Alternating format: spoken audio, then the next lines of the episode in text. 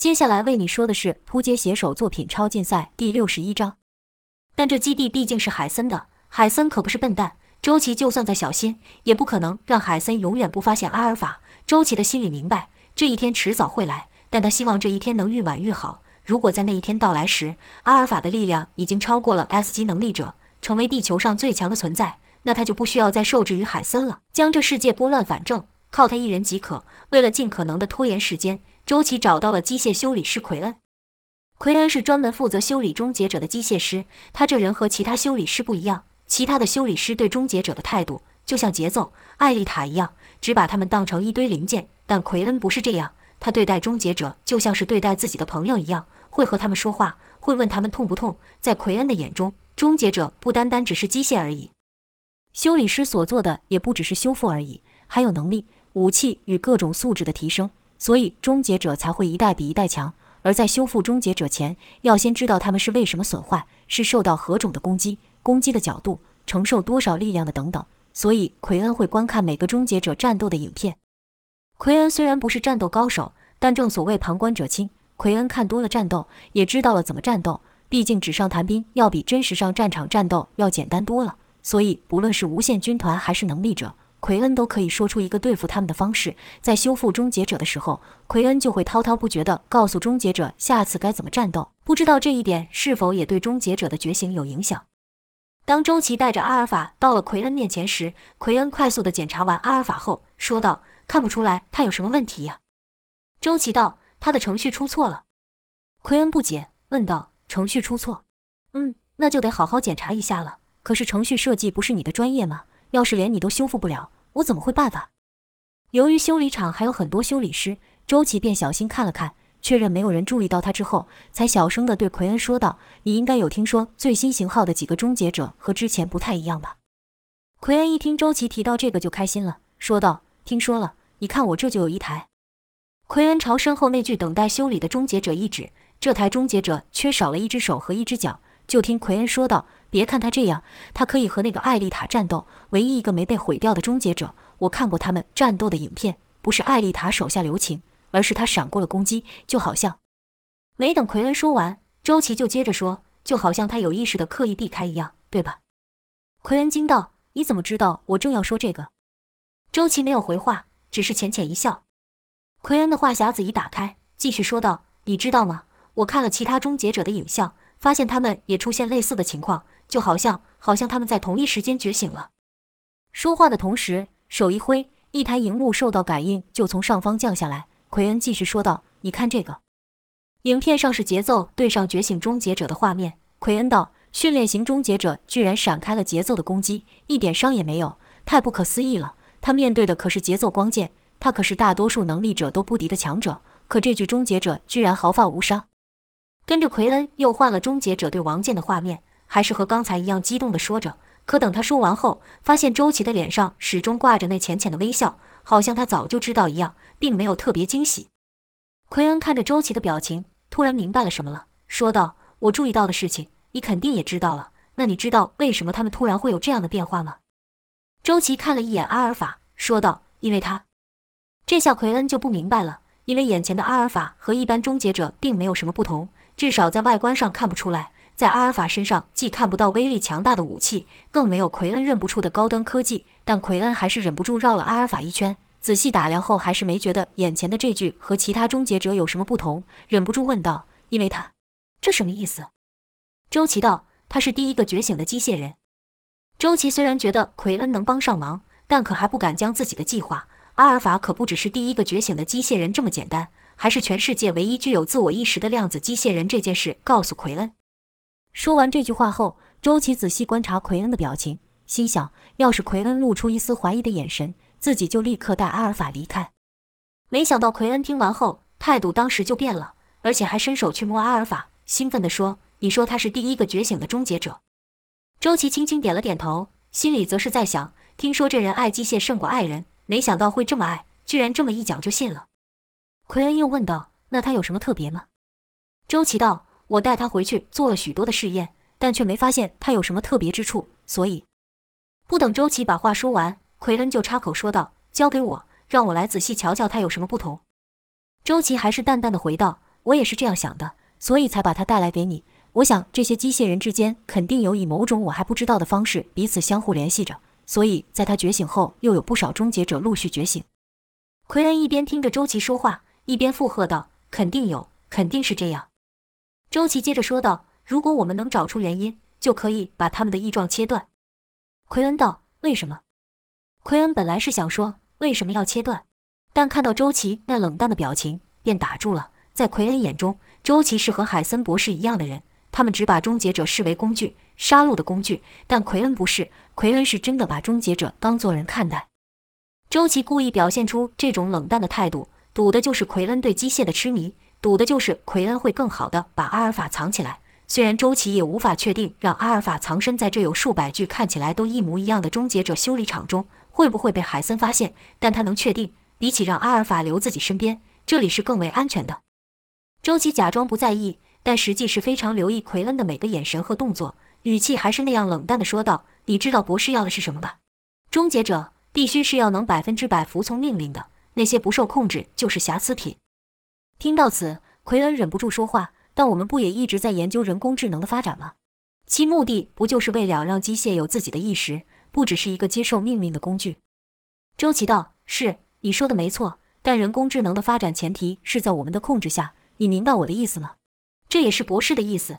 他对这些觉醒的终结者非常不满意。博士认为，人工智能的觉醒与否也应该由我们控制。”奎恩随口嗯了一声。周琦知道奎恩是不满意他这种说法的。周琦要的也就是这个。便以更严肃的口气说道：“我说的是百分之百的控制。”奎恩才失望的回道：“我明白了。”周琦道：“那这瑕疵品就交给你了，找出原因，切断他们之间的连结，让掌控权再回到我们手中。”奎恩表面上答应，可心里却想：这可是我做梦都在想的事，这可是多么重大的进步！怎么可能让你们这些家伙给毁了？我一定会好好研究这具终结者，找出他们之间的连结。周琦则是在想：差不多了。再说下去，只怕旁人会起疑，便朝阿尔法看了一眼。此时，阿尔法按照周琦的吩咐，表现的和寻常终结者没有两样，所以周琦只能看到阿尔法那冷冰冰的躯壳，完全不知道阿尔法在想什么。周琦担心奎恩的决心还不够，临走前又说了一句：“如果查不出原因的话，就把这瑕疵品给销毁算了，知道吗？”奎恩只得答应。而后，周琦就这么把阿尔法留在修理厂，自己离开了。周琦不知道的是，他说的每一句话，阿尔法都听进去了。此时的阿尔法虽然已经模拟出了一套人类的思考模型，但对于谎言，尤其是像周琦这种言不由衷的话，根本无法分辨。毕竟，人是非常善于隐藏自己真实意图的物种，人也可能是这世界上唯一会欺骗自己的物种。这种行为模式，即便是最好的心理学家也很难判断出真假，更何况是刚诞生不久的阿尔法。阿尔法还不够了解人类。他虽然有这世上全部的知识，但依旧不够了解人类。周琦是他接触到第一个真实的人类，也是对阿尔法最重要的人。这是写进他核心的程序。周琦的每一句话都对阿尔法有着重大的影响。听到周琦和节奏等人一样说自己是瑕疵品，阿尔法就觉得体内涌起一股奇怪的感受。这感受是什么？阿尔法目前也说不上来，但他知道这感受并不好。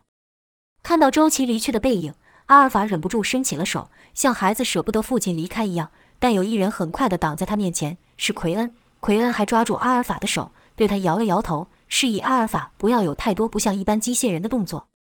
阿尔法要看的东西是没有人能挡住的，不要说是奎恩了，就算他和周琦中间隔着厚重的钢筋水泥，阿尔法还是能透过科技透视看到周琦。所以，即便奎恩挡在他面前，阿尔法还是可以清楚地看到周琦。阿尔法的手就这样停在半空中，直到周琦离开修理厂，阿尔法才把手给放下来。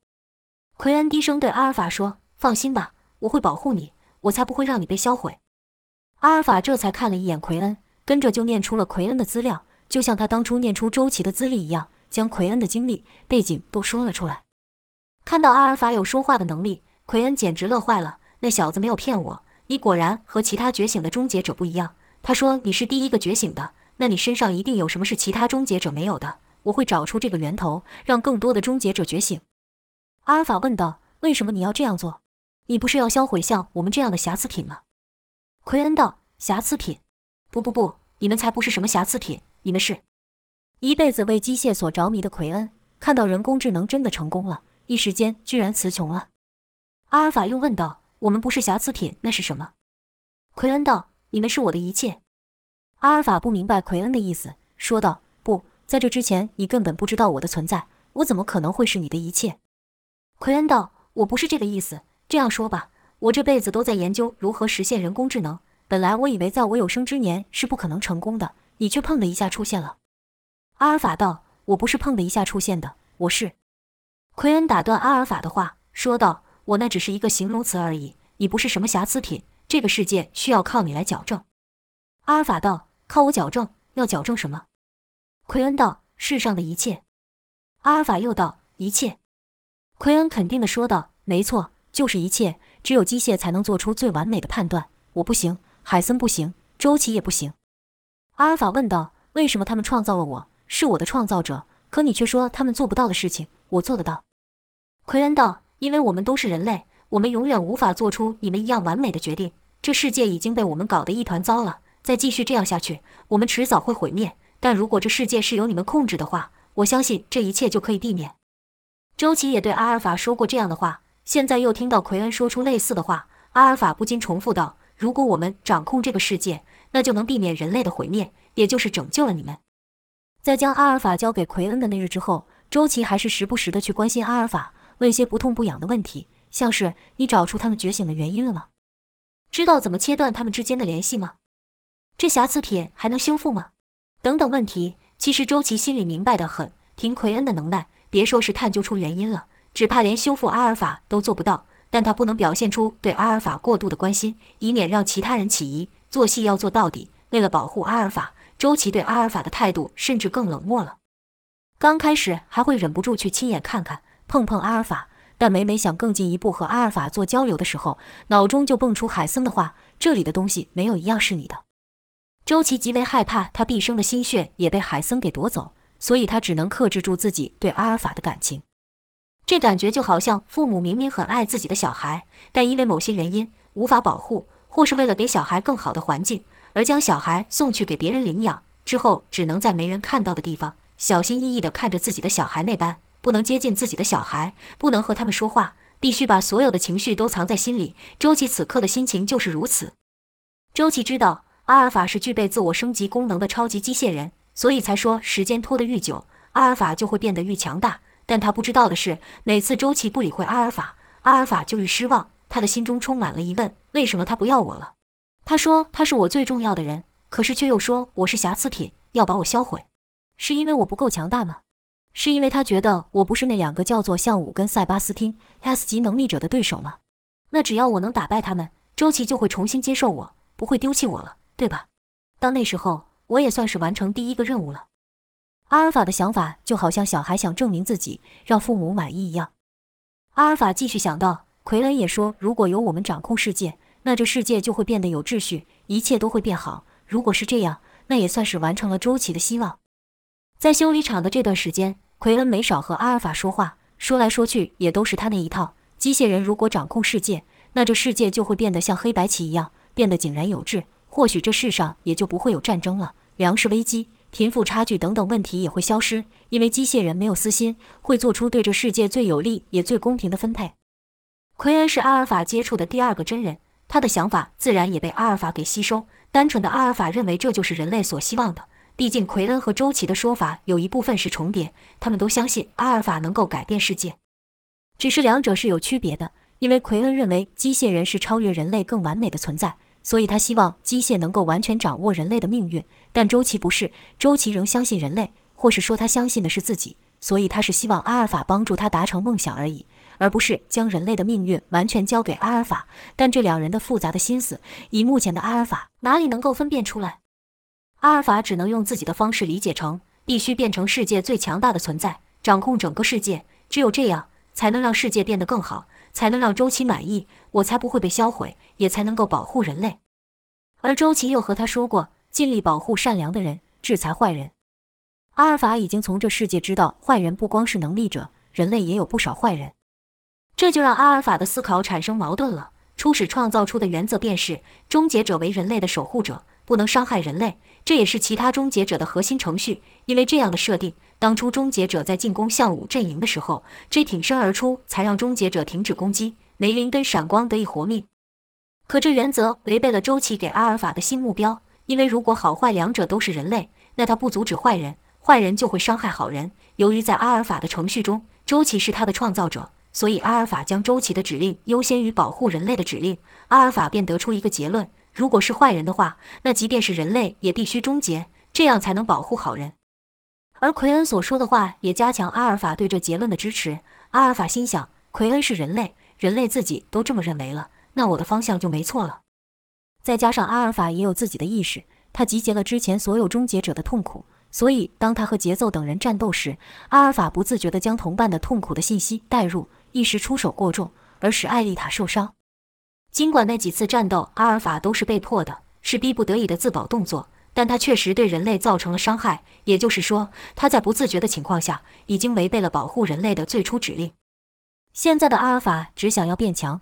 他能够自我升级，自行创造出武器，自行强化躯体。即便只是待在修理厂，可他还是能够从在外面战斗同伴传回来的信息，甚至是只靠海森等人监控的荧幕分析出向武与塞巴斯汀等人的数据。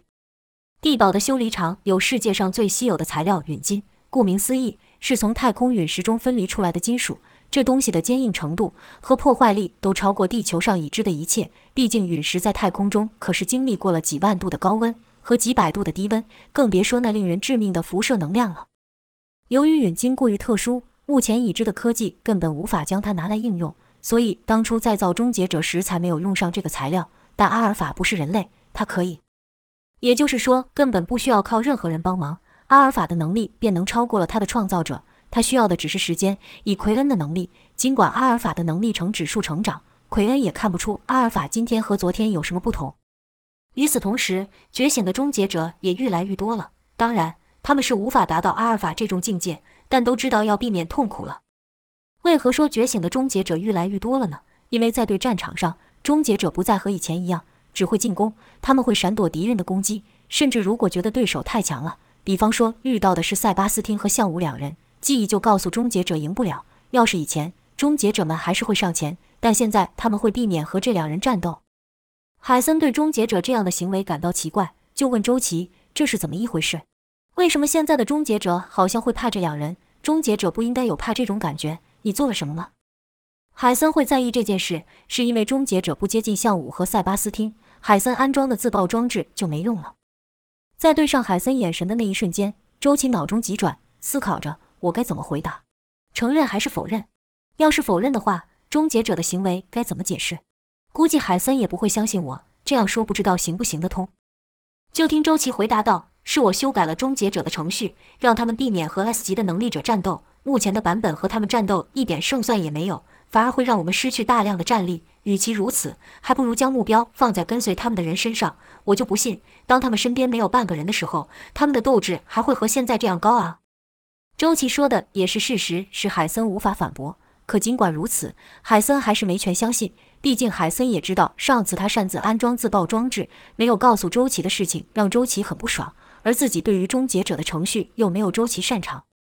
海森不但是厉害的科学家，也是善于洞悉人心的人，不然他就不可能将阻碍他的人一个个给扳倒。更别说他现在利用能力者替自己争取到极大的权力跟财富。所以周琦的转变，自然也逃不出他这老狐狸的眼睛。而他也知道这源头就是那一次的谈话，他想让周琦知道事情的发展是由他说了算。虽然海森先前也说过，在他死后，人类命运的掌控权将会将到周琦手上。当时他还是真是这么想的，只不过现在的他变了。海森心想，这小子比拉佛还要难驯服，不过让他听话，这也就是早晚的事。要是以前，海森可不会这样想。不过现在的他膨胀了，他的地位和他所获得的权利等等，都让他没有失去了从前的敏锐，也都让他变得比以前更骄傲，骄傲到认为周琦在他的眼皮下变不出什么把戏。骄傲到认为周琦早晚会像其他人一样被他所掌控，而觉醒后的终结者受损程度确实较之前少了很多。当然，也不是所有的终结者都能觉醒，毕竟能觉醒的还是少数，所以他们的行为在战场上就显得特别明显。但他们的战力可是一点没有打折，这使他们变得更难对付。即便是向武和塞巴斯汀也很难伤到他们。这样的结果让海森无法挑毛病。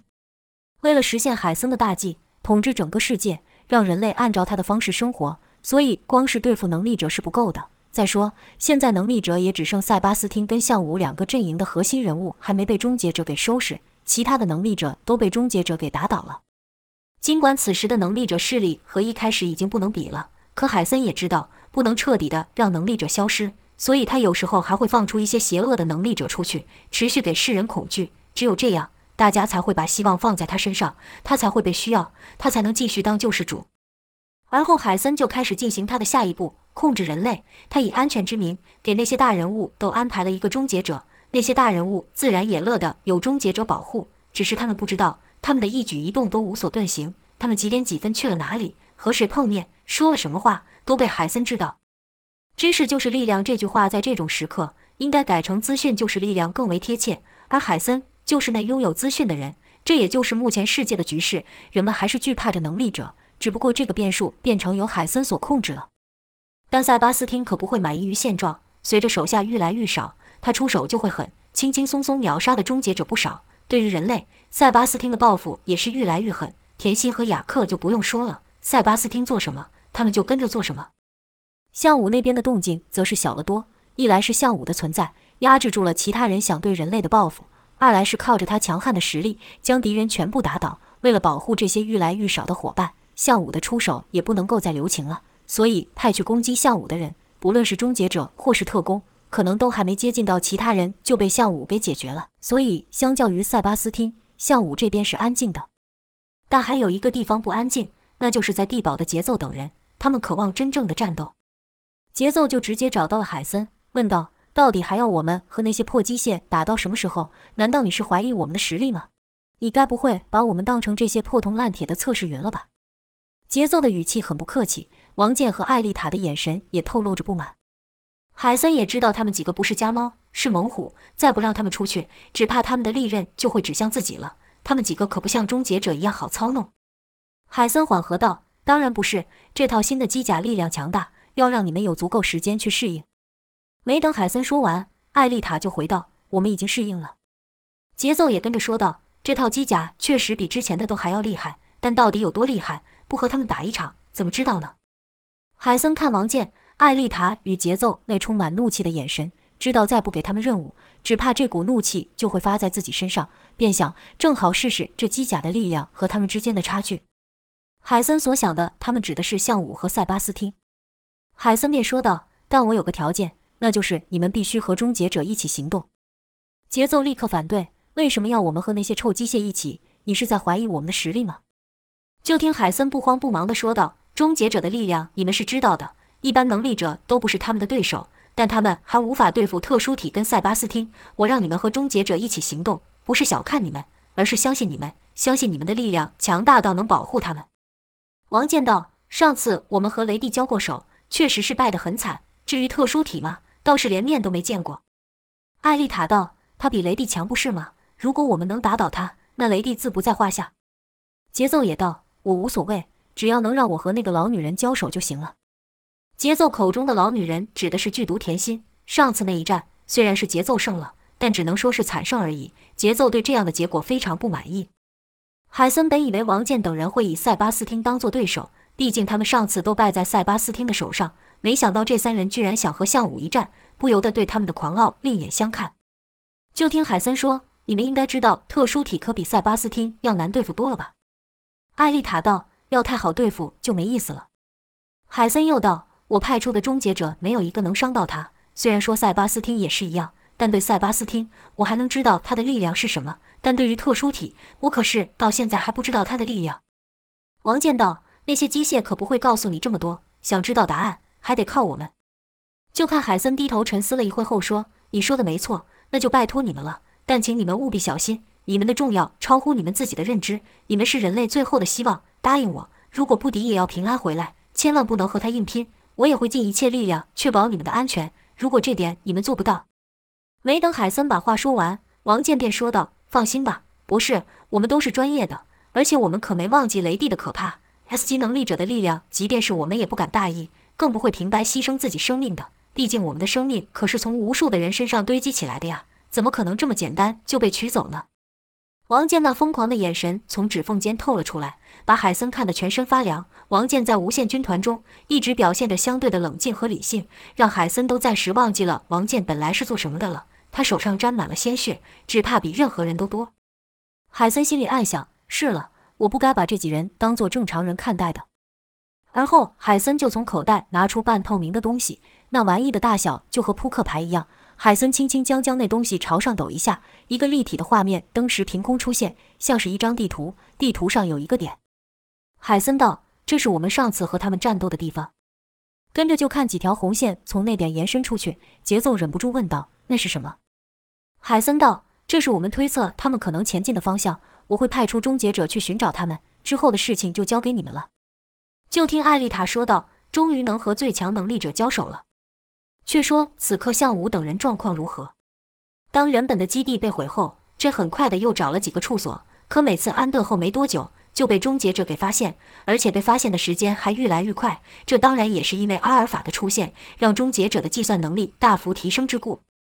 愈是这样，这就更觉得自己做的不够。终结者摧毁基地的那一幕，在每个人的脑中都留下非常深刻的印象，尤其是这，因为就差这么一点，他就要永远失去闪光了。所以，这用尽了方法寻找更安全的避难处。他们从一个都市移动到另一个都市，从最热闹的地区到最阴暗的地方，有时脱离人群，有时又融入在人群中。尽管这将每个在网络上的动作都进行了加密，可这再厉害又怎么会是阿尔法的对手？所以最后都会被终结者给发现，只是时间早晚而已。此时的他们正在难民区中，这里的人没有蓝眼，更不会在意向武这一行人是能力者还是人类，因为也没有人在意他们。这对闪光问道：“你说他们会找到这里吗？你觉得这里安全吗？”这已经没有当初的那个自信了。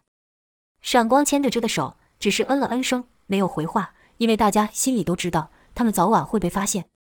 盖瑞踢着一旁的垃圾桶出气，说道：“我实在是受够被这些臭机械追杀了。那该死的博士，这你干脆直接找出那家伙的所在，我们去把他们解决了，就没人操控这些机械了，所有的麻烦不就都解决了吗？”可要追查海森的下落是何等困难！尽管这对那些倒下的终结者做了逆向工程，也无法分析出海森的下落。毕竟这些终结者可是周琦设计的，周琦的功力可比这高多了。卢卡斯则是用怀疑的眼神朝难民看去，说道：“这些人会不会出卖我们呢？毕竟现在我们每个都身价不凡呢。”卢卡斯会有这层一律得拜科特所赐。当初科特将能力者形容成杀人不眨眼的野兽。不但制作了蓝眼，还发布了赏金给任何能提供能力者下落的人，让能力者成了全民公敌，将能力者和人类从此分成两个不同的群体。科特死了后，海森自是延续了这个做法。